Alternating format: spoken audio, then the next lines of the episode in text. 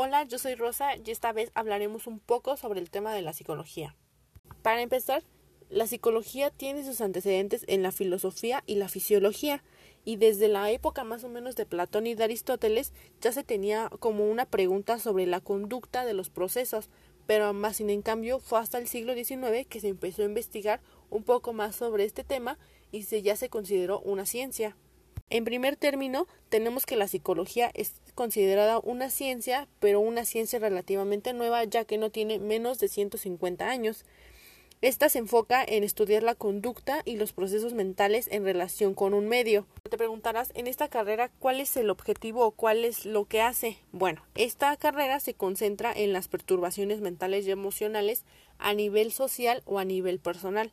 También eh, se enfoca o se preocupa en los procesos internos que tiene que ver con la memoria, la atención, la conciencia, pero todo esto está relacionado con el conocimiento.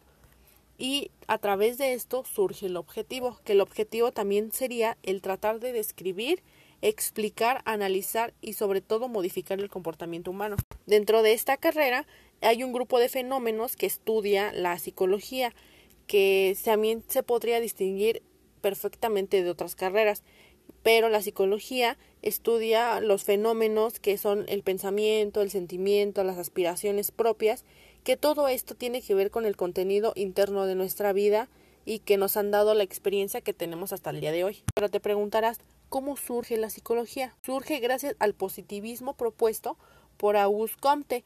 Este considera que las únicas ciencias dignas de que tengan el nombre de ciencia son las experimentales, que esto es lo que comúnmente conocemos como que son la física, la química, la biología y la astronomía en ese tiempo. Y aunque no cualquiera cumple con eso, él decía que no se podían llamar ciencias porque no se consideraban o no tenían una ciencia experimental.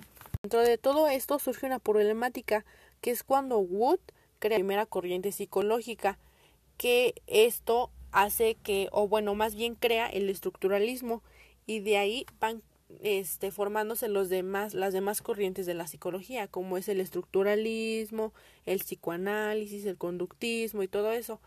Entonces es sorprendente que cuando es declarada ciencia ya tiene cinco corrientes tan rápido. Rápidamente diríamos que es el estructuralismo. Este es un enfoque que plantea que en todo sistema sociocultural van a existir varias estructuras que estas estructuras son el conjunto de símbolos a través de las cuales creamos sentido con el que interpretamos el mundo y cómo lo relacionamos entre sí. Ahora hablaremos sobre lo que es el funcionalismo. El funcionalismo surgió con la publicación del libro Principios de la Psicología, en el cual se considera que la conciencia de las personas es una corriente que está en continuo cambio y que sus características principales son que es personal y que es continuamente cambiante eh, en todos los aspectos. Y a partir de esto, todos los autores de las anteriores corrientes se preguntan el por qué o qué nos ayuda a impulsarnos, a movernos y a satisfacer nuestras necesidades. Ahora hablaremos sobre lo que es el psicoanálisis.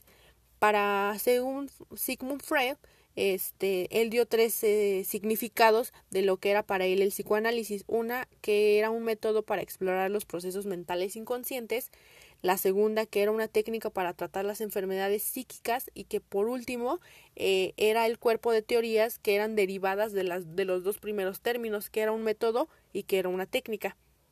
Ahora hablaremos de la neurociencia. La neurociencia es un campo de la ciencia que estudia el sistema nervioso y todos sus aspectos, como es su estructura, su función y todo esto. Nos enfocaremos un poquito a lo que es el cerebro. El cerebro es un órgano central del sistema nervioso este tiene un peso de 1.5 alrededor del 2% de nuestro peso total y, ocupa un 20% de oxígeno eh, del que ocupamos normalmente. Eh, este se encarga de organizar las funciones de todo el cuerpo desde que nacemos hasta que morimos, también de controlar los procesos cognitivos, que esto quiere decir que es la memoria, el lenguaje y entre todas estas cosas, y por último es el responsable de funciones internas del organismo, como los ciclos de sueño, la digestión, entre todos esos y también la homeostasis. Gracias por escucharme. Esto sería todo por el día de hoy y nos vemos pronto.